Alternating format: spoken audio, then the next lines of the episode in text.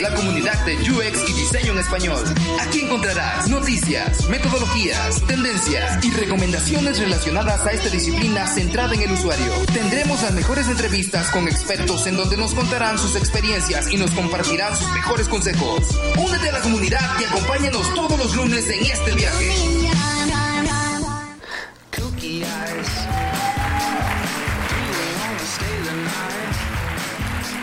Hola, ¿cómo está toda la comunidad de UXMX Podcast?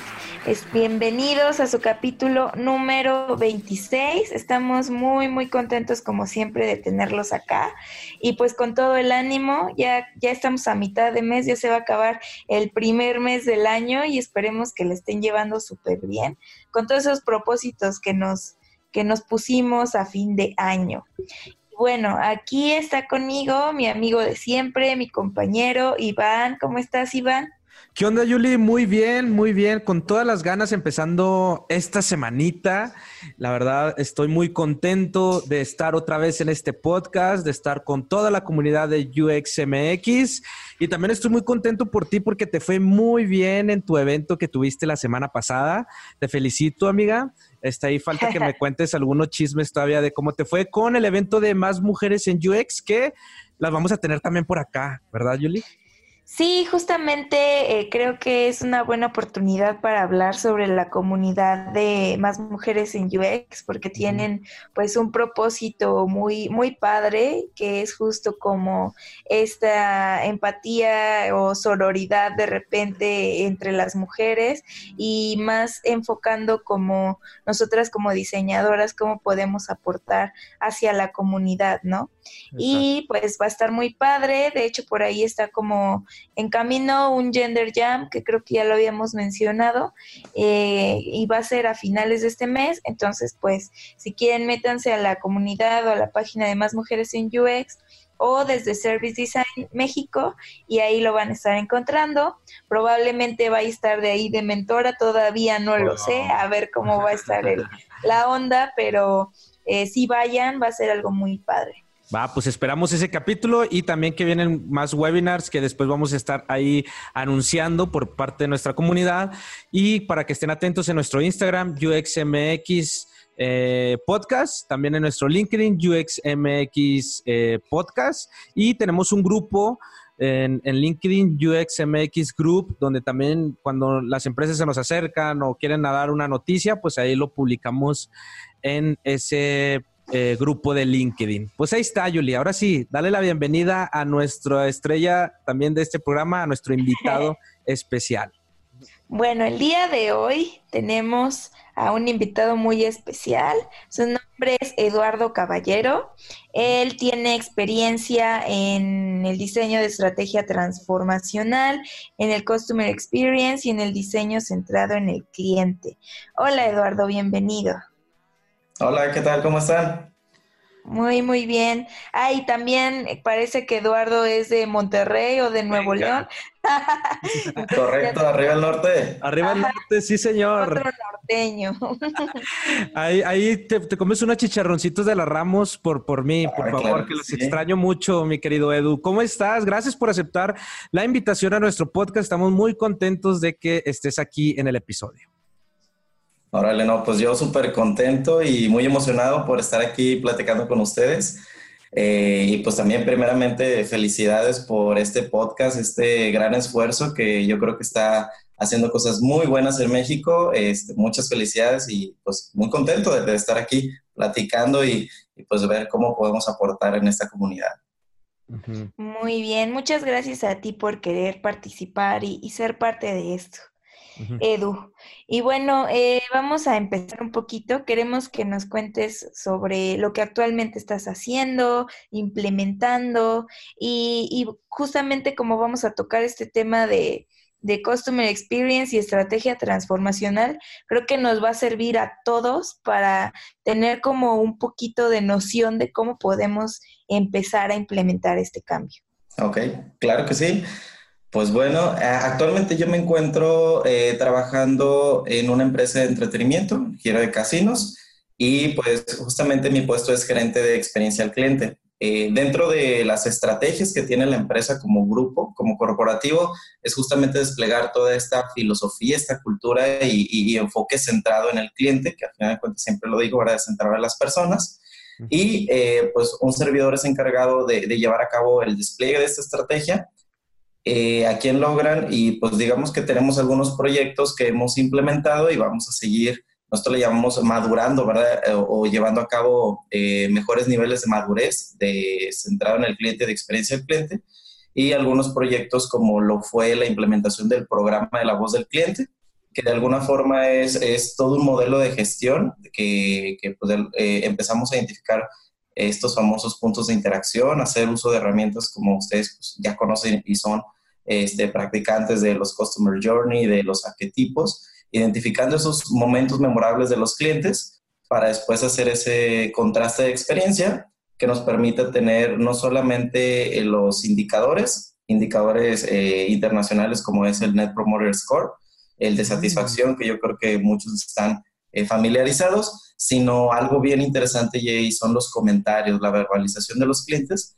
que al final de cuentas producen las, las acciones, estos planes de acción, que a su vez vamos midiendo en cierta frecuencia y vamos viendo cómo esto va impactando la experiencia del cliente, el servicio, la calidad, los productos, las promociones y que de alguna forma vemos esta, esta mejora eh, en la experiencia del cliente, su preferencia, su recomendación. Entonces, este es uno de los proyectos que, que estamos trabajando. Mi equipo pues prácticamente es el que hace esto posible también y forma parte de, de, los proyectos de experiencia del cliente. Aunado a esto, un elemento bien importante a, considerar y que también lo metimos como un proyecto es el tema de gestión de cambio, ¿verdad? Al final de cuentas, cuando llegas a una empresa y, me ha tocado eh, en empresas, pues empezar de cero con este, con este enfoque, con esta filosofía, y uno de los elementos es cómo, cómo le llegas a la gente, cómo haces que la gente eh, quiera y desee participar en este tipo de proyectos. Obviamente entra desde la parte de conocimiento, transferir conocimientos, prácticas, el por qué y para qué se implementa, cuáles son los beneficios, pero lo más importante es hacerlos eh, partícipes. Entonces, con un, un, programa de agentes de cambio, aquí le llamamos agentes CX, Customer Experience. Entonces, pues nos ha permitido hacer este, este eco y no solamente quede en una área, que es mi área, sino pues permita desplegarse en las operaciones, en las oficinas, eh, como tal. Y un tercer elemento también clave es la alineación. Al final de cuentas, pues en una empresa, en un corporativo, tenemos áreas, direcciones este, diferentes, como capital humano, como la parte de cultura, la parte de procesos, eh, TI la misma eh, marketing y, comercial. Y pues de alguna forma, eh, dentro de este marco de trabajo, lo que permitimos es ver cómo todo esto se conecta y de alguna forma este, se construyen estos caminos y estas sinergias para que la cultura central en el cliente eh, se comience y se empiece a permear en toda la organización. En, la empresa donde estás colaborando, donde estás haciendo todo esto, pues es a nivel nacional, ¿no? Es correcto, así es. El, el Grupo Logran tiene actualmente 12 casinos eh, directamente operando, tanto aquí en el norte, que son la mayoría, son seis de ellos, y también tenemos presencia en Cancún, en Tabasco, en Guadalajara, en León, y pues de alguna forma nos permite hacer nuestro, nuestro propio benchmark y conocer el, mercado y, la segmentación de clientes en diferentes puntos de la, del país. Y pues esto está excelente, porque pues empezamos a, comparar los niveles de experiencia en, en todo el país. Ok, aproximadamente cuántos son en tu equipo, este, para que hagan todo esto que nos mencionas. pues mira, suena interesante y justamente platicaba con, con la dirección. Este, actualmente somos tres. Soy yo, mi, mi, mi, compañero o parte de mi equipo, este, Oliver Iván, jefe de experiencia y líder de experiencia del cliente. Y pues de alguna forma es como estos cimientos que la organización empieza a apostarle en tener una estructura formal, que también fue parte del inicio, vale la pena comentarlo. Cuando llegué y me invitaron a participar aquí en esta empresa, eh, pues tienes que también formar la estructura y más que justificar, ver cuál es el valor que va a generar una, una estructura de experiencia al cliente, vienes y, y, pones en, en, el escritorio el ropa de lo que desea, si es lo que la empresa desea llegar y cómo lo vamos a llevar a cabo. Entonces la estructura fue uno de los, de los elementos también a, proponer y pues actualmente estamos eh, nosotros tres haciendo estas actividades. Un elemento importante, porque pues, definitivamente como todos se necesitan manos, es el despliegue de roles, que es una de las prácticas que en mis otros trabajos he venido desarrollando y justamente es el famoso, pues, este, hacer más con menos. Entonces, al momento de, implementar o desplegar un enfoque de roles, no creas puestos ni posiciones nuevas, sino dentro de los puestos de la organización, tanto en la parte operativa este, o en la parte de oficinas, habilitas estos roles y creas, multiplicas al final de cuentas ciertas funciones o responsabilidades. En este caso, por ejemplo, agentes CX tenemos 35 en toda la organización. Entonces, esto pues al final de cuentas nos, nos multiplica las, las acciones a realizar. Oh, eso se me hace súper interesante, lo de agentes eh, CX, ¿verdad? De Customer Experience. O sea, ustedes le dieron esa, esa habilidad a la gente con la, eh, de, la empresa. O sea, les explicaron sobre esto. ¿Hubo alguna capacitación también para que ellos se vuelvan agentes este, de Customer Experience? Wow, o sea, me hizo una muy buena movida, ¿no? Está muy padre. Ajá, exacto. Sí, sí, de hecho es, es, algo que pues estamos muy orgullosos porque al final de cuentas es, es cómo tocas y contagias a la, a la gente. O sea, eh, partir de, de, un estado actual de una empresa donde hay, pues, eh, más que desconocimiento, pues, eh, no, se, no, no se le ha este, inculcado y, se ha visto este, este elemento, empezamos a desarrollar este modelo de agentes de cambio y fíjate que uno de los temas principales es si los queremos contagiar y queremos que ellos permeen una cultura de experiencia del cliente, pues tenemos que empezar también con la experiencia de los colaboradores. Exacto. Entonces, eh, pues diseñamos desde toda una experiencia de nombramiento y reconocimiento para seleccionarlos, este, para hacerles el nombramiento oficial, se les hace un workshop para, pues prácticamente motivarlos y, y, y a través de los jefes directos y de los líderes nos ayudan a empujar este, este, el seleccionarlos y el poderlos nombrarlos. nombrarlos. Y nosotros también para esto construimos un perfil, llamamos también el perfil CX, que de alguna forma, eh, pues ellos más, más allá también de, de, habilitarlos con técnicas o conocimientos, son el, el, ejemplo a seguir, son este influencer interno en la organización. Entonces, definimos un perfil eh, de actitudes, de habilidades, de conocimientos, y eh, pues esto nos, nos, permite poder detectar a estas personas, ¿verdad? Que son súper valiosas en la organización y que tienen este chip y esta actitud de servicio. Nosotros los complementamos con, desarrollamos una serie de workshops internos para transmitirles eh, todo el enfoque centrado en el cliente, diseño de experiencias y también la organización pues nos apoya en, en, en tener la capacidad de, tener cursos, eh, como el año pasado tuvimos el de Design Thinking para ellos, y eh, también de manera interna, eh, con la sinergia de procesos, todo el tema de enfoque, análisis de causa raíz, análisis de problemas. Entonces empezamos a, nutrir y hacer que este agente CX, además de ser este influencer interno, pues tenga estas habilidades y conocimientos. Y definitivamente, pues es lo que hizo posible que cada cada medición que tenemos de experiencia del cliente hemos tenido pues mejoras y pues en cada una de las salas existe alrededor de más de 800 mil colaboradores dentro de operando un casino. Pues imagínate, para poder llevar a cabo todas esas mejoras, un agente CX está en al menos una de las salas y es el que se encarga de, de llevar a cabo la gestión y nosotros lo vamos acompañando este, tanto en su desarrollo como en el mismo seguimiento. Ok, pues suena bastante, pues bastante bueno, ¿no? Yo te quería preguntar un poco sobre eso, porque siempre no, siempre he escuchado como de tienes como que saber vender, qué es lo que va a obtener el negocio a cambio de adoptar como toda esta cultura, todos estos procesos, pero tienes que ser como lo suficientemente bueno como para que te crean, o tienes que llevar números, o tienes que llevar casos de éxito. ¿Cómo ha sido como este proceso de esa parte de negociar o de, o de saber cómo decirle al otro, oye, sé que eh, igual y no entiendes tanto eso, pero te voy a explicar en qué te va a beneficiar si adoptamos una cultura centrada en el cliente o en el usuario. ¿Cómo es como esta planificación y cómo la llevas a cabo?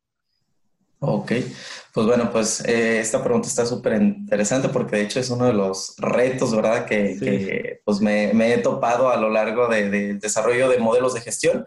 Actualmente, eh, como les platicaba, pues, estoy enfocado todo el, el, el, tema se ha centrado en el cliente. Anteriormente, en, en mis trabajos anteriores, he llevado a cabo modelos también de gestión enfocados a la calidad, a los procesos y desde ahí digamos que empiezas a agarrar un poquito de colmillo, un poquito de feeling de cómo este, pues poner sobre la mesa un elemento transformacional.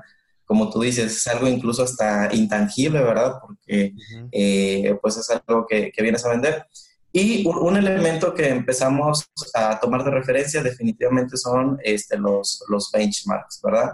En este caso es tomar las referencias de las industrias, que ya llevan, de las empresas que ya llevan modelos de gestión, el que sea que vayas a implementar, en este caso experiencia del cliente, empiezas a hacer pues la famosa investigación, te pones como si estuvieras en maestría otra vez haciendo esas investigaciones, que al final de cuentas el, el, tener es el asistir a conferencias, hacer networking, estar todo el tiempo este, investigando, leyendo artículos, pues te hace mucho más sencillo el encontrar información que sea muy relevante y que permita empezar a, a tangibilizar los beneficios que puede alcanzar un modelo de gestión, en este caso experiencia del cliente.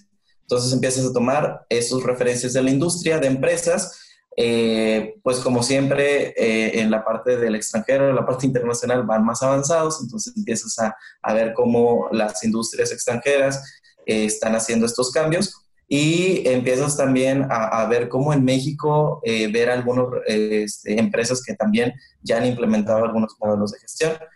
Eh, en otro elemento también importante considero son las métricas o los KPIs. Claro. Que también empiezas con los puntos de referencia. Eh, en este caso, uno de los KPIs que, que, tomamos nosotros como principal, incluso hasta se convirtió en el 2019 como un objetivo de negocio de toda la empresa, es el Net Promoter Score. Entonces, el poder eh, llevarlo a, a, a, la mesa del comité directivo, de la dirección general, y un elemento también ahí que, que, utilizo mucho es siempre hacerlo sencillo, hacerlo simple.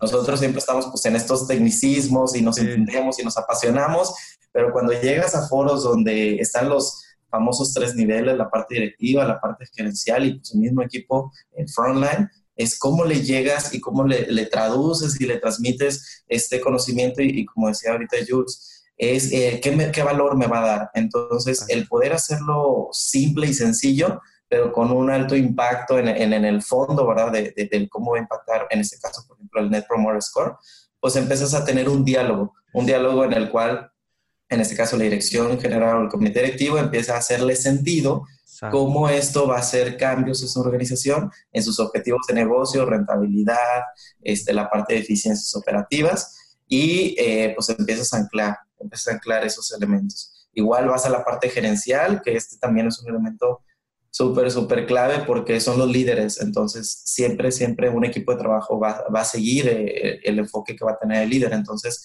tienes que ponerte a la par con ellos, ver sus necesidades, ver, en este caso, cómo su operación, qué les demanda, cuáles son sus propios pains internos.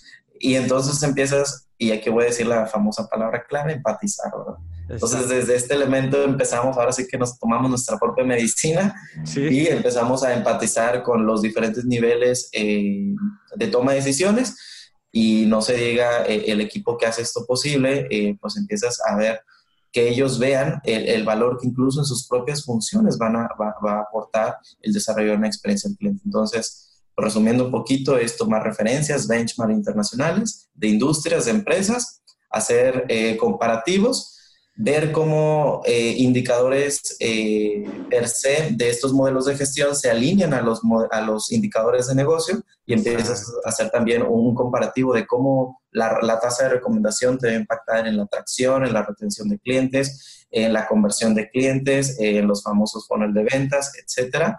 Y a su vez, el, el cómo llevas a cabo el conocimiento de una manera que la audiencia este, pues, pueda ver cómo le va a beneficiar, cuál es el valor e incluso cuál, cuál es el grado de participación que va a tener, ¿verdad? En cada uno de los niveles. De hecho, este, hace como unos días tomé como un workshop de parte de la empresa en donde estoy trabajando y justo vino como a la mesa el tema del NPS, ¿no? Exacto. Y estaba como viendo que había mucha controversia porque a veces las personas como que cuando les preguntabas si era como que lo recomendaran a alguien en una escala del 1 al 10, como que la gente tiende como a no verse tan mala onda a veces, ¿no? Y es como, eh, sí, un 8, pero en realidad cuando hiciste como una prueba, viste o observaste que la neta pues no le estaba haciendo tan chido, ¿no?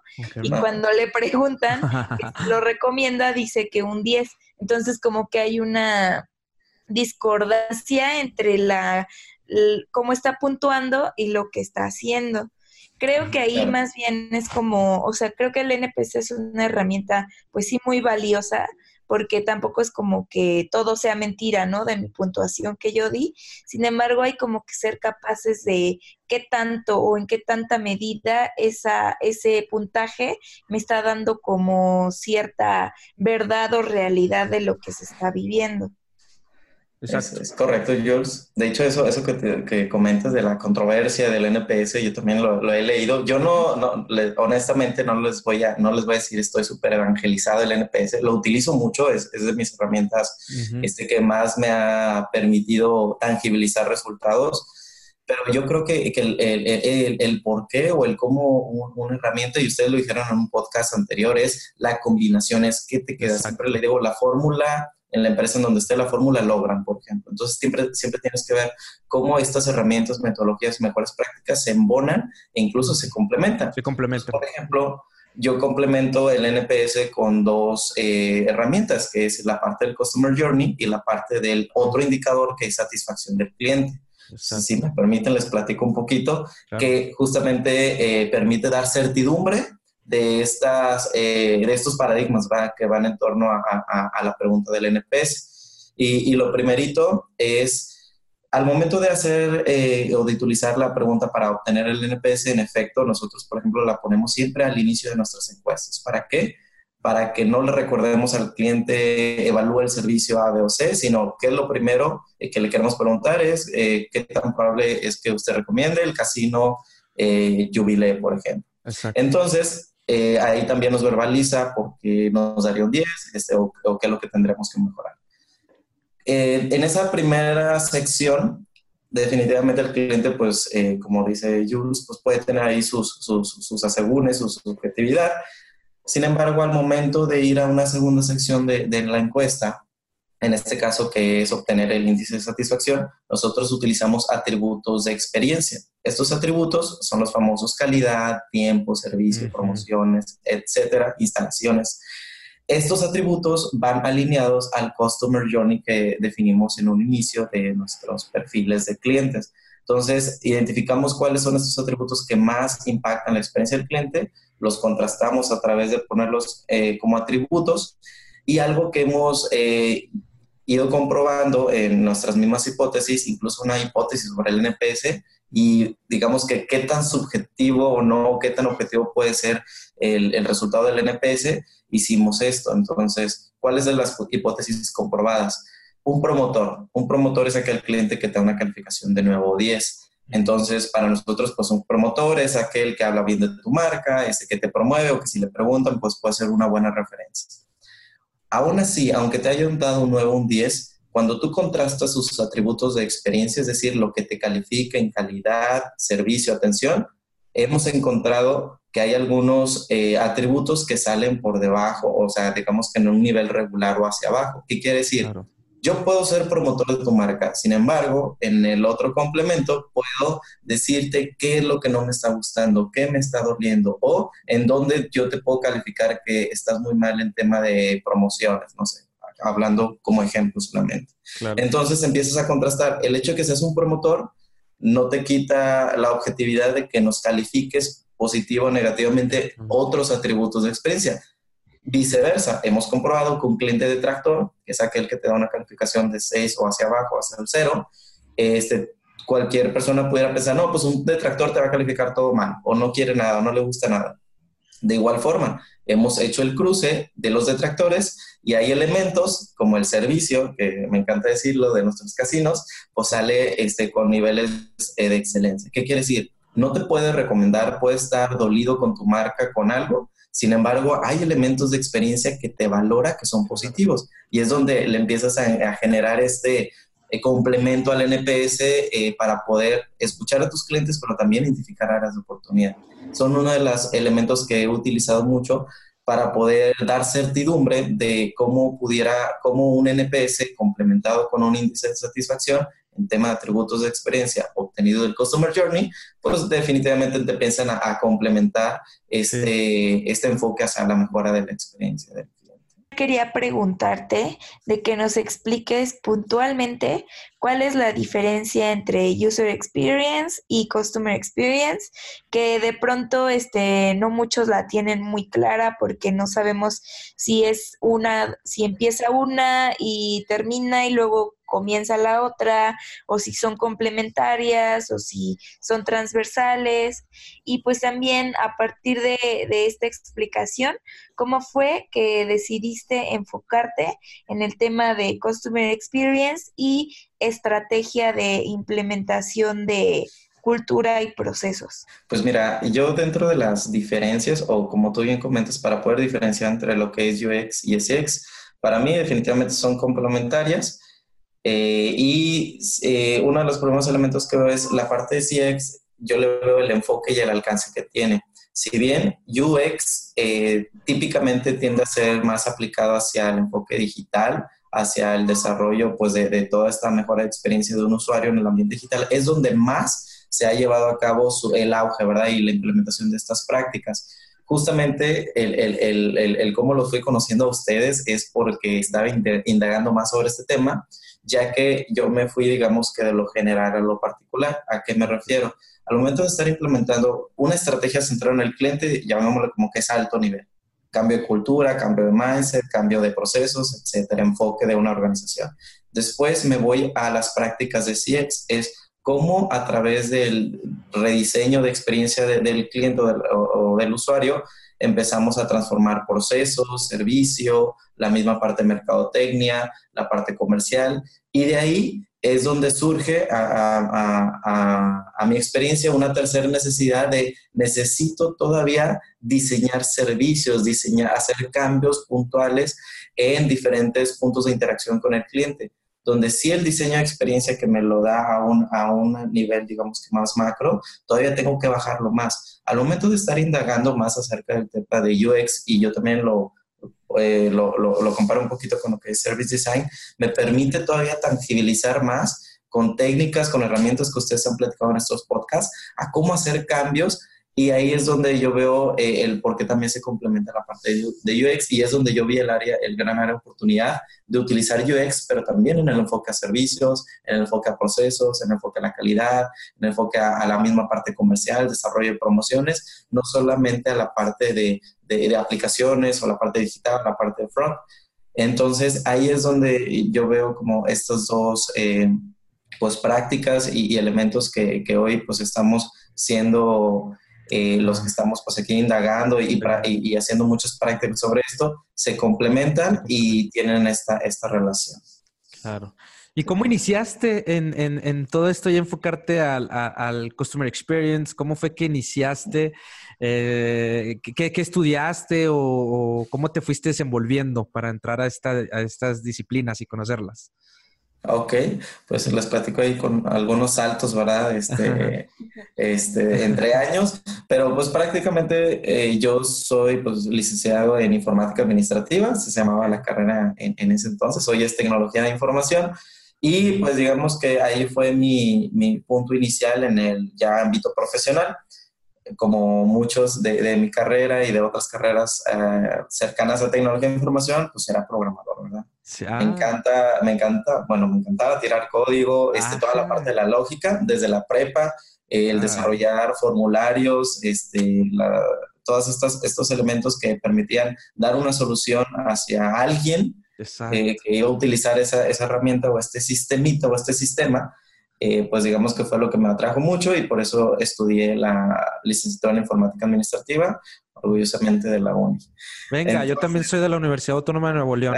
Arriba los tigres. Arriba los reyes.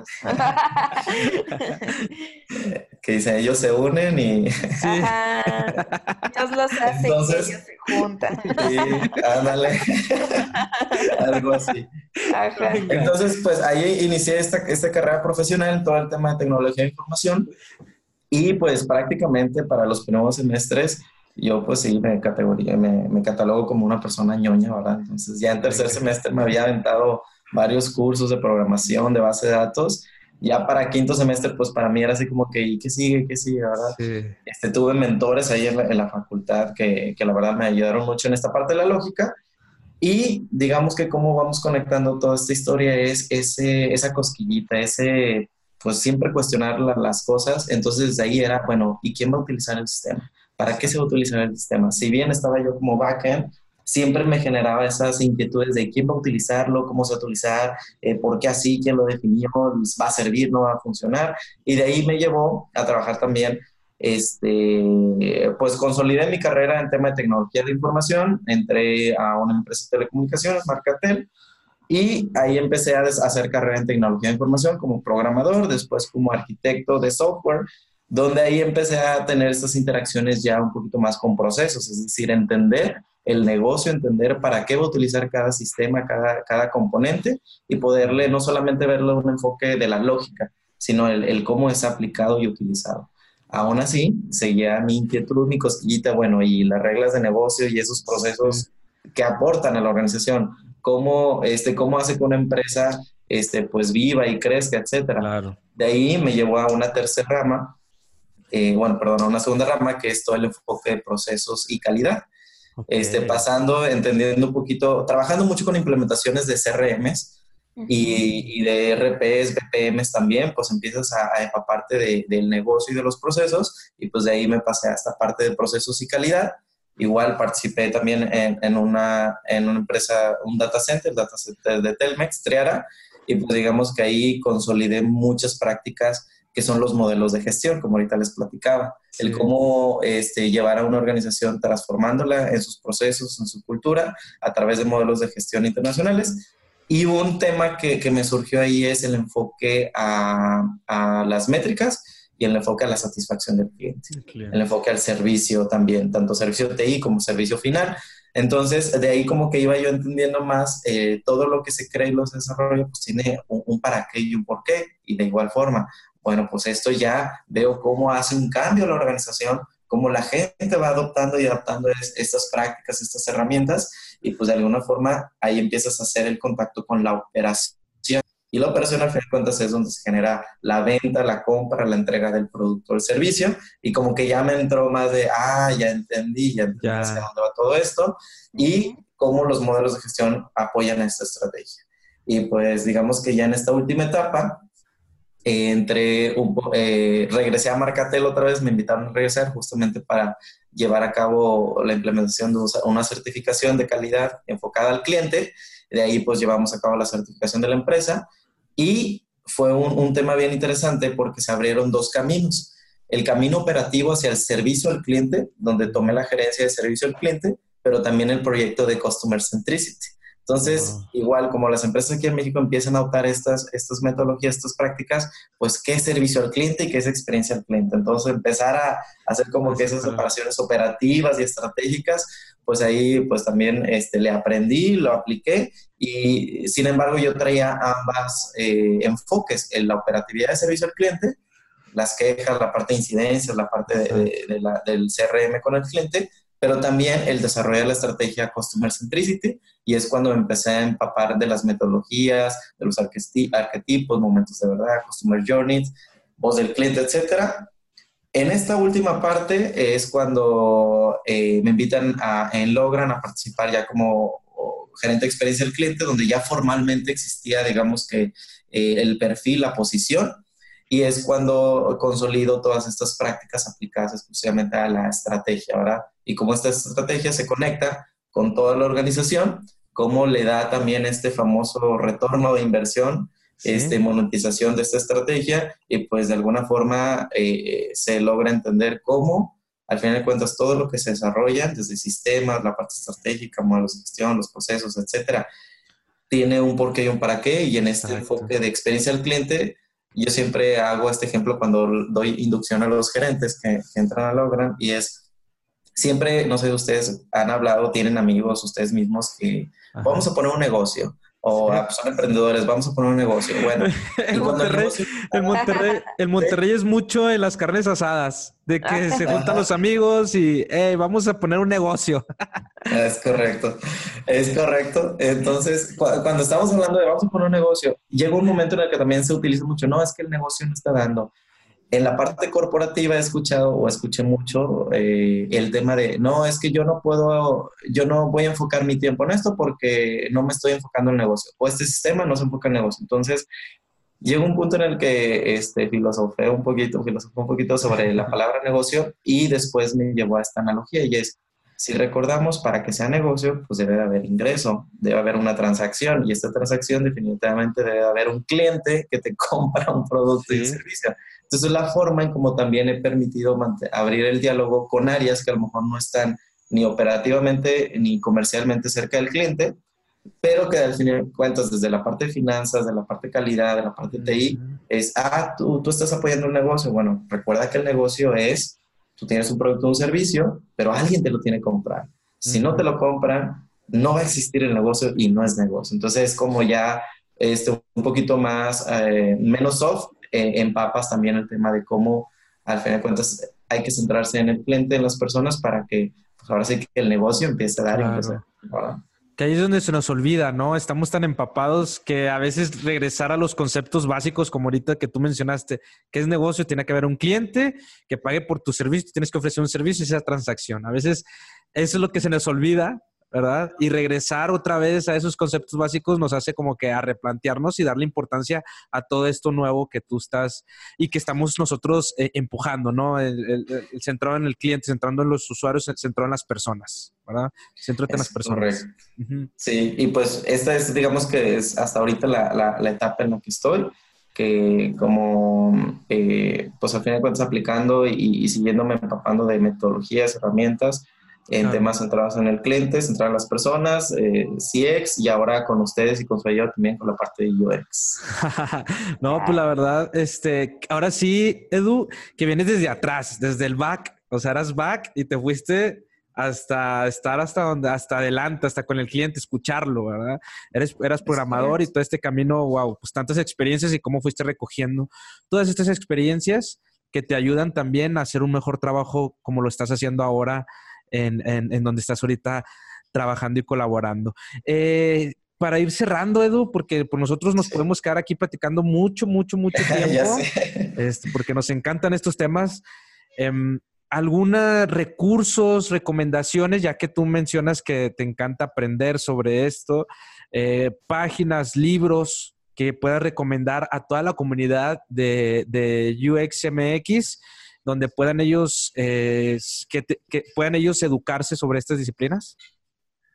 Ok, pues mira, algo que me gustaría compartirles y aprovechando el foro. Claro. Y, a lo mejor no me voy a ir un poquito más técnico, ¿verdad? En, en, este, esta ocasión, sino me, gustaría ir más enfoque con el tema de la concientización, de cómo alguien que esté interesado en, en continuar en estas eh, metodologías y prácticas y llevar a cabo mejor posiciones estratégicas para cambios transformacionales en empresas, lo que me gustaría compartir mucho es la sensibilidad del cómo hacerlo. Al final de cuentas, este, eh, no solamente, digamos que el, que se haya logrado esto en las empresas o que hagas cambios, pues no depende de una persona, depende de todo un equipo. Entonces, el cómo llegas al equipo, lo que platicamos al inicio, el, eh, eh, la parte de la empatía, es algo que yo siempre, siempre es de las primeras cosas que, que recomiendo. Y de hecho tengo un libro que para mí, aparte me transformó mi vida, ¿verdad? Llegó un momento súper, súper interesante e hizo una transformación, pues no 360, pero sí mucho, mucho, mucho en, en, la forma en cómo veo la relación con, con las personas y se llama el, eh, Cómo ganar amigos e influir sobre las personas, ah, de Dale Carnegie. Es un libro que casi casi es como mi Biblia, lo tengo siempre presente, ¿verdad? Entonces, es eh, si alguien está interesado en pues cómo desarrollar también esta empatía de una manera muy natural y hacer cambios en los negocios, cambios en una empresa, cambios en las personas en sí mismo. Este libro, créanme que si no es por, ¿cómo se dice? por deporte, sino dijéranlo, disfrútenlo, léanlo lentamente, léanlo otra vez. Yo lo he leído como unas cinco o más veces porque vale la pena detenerse, este, reflexionar y aplicarlo.